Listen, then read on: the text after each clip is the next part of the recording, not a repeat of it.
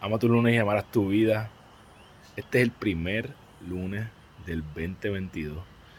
Eh, ese, ese año que estabas esperando con ansia para convertirte en una nueva persona, para hacer cosas distintas, para que sea el mejor año de tu vida. Así que el día de hoy solamente te voy a pedir algo.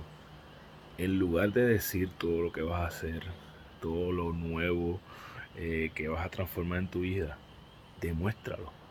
Este año, en lugar de decir y postear y hablar de metas, demuestra que eres una nueva persona, demuestra que vas a cumplir todo lo que dijiste que vas a cumplir. Así que este es el año de demostrar.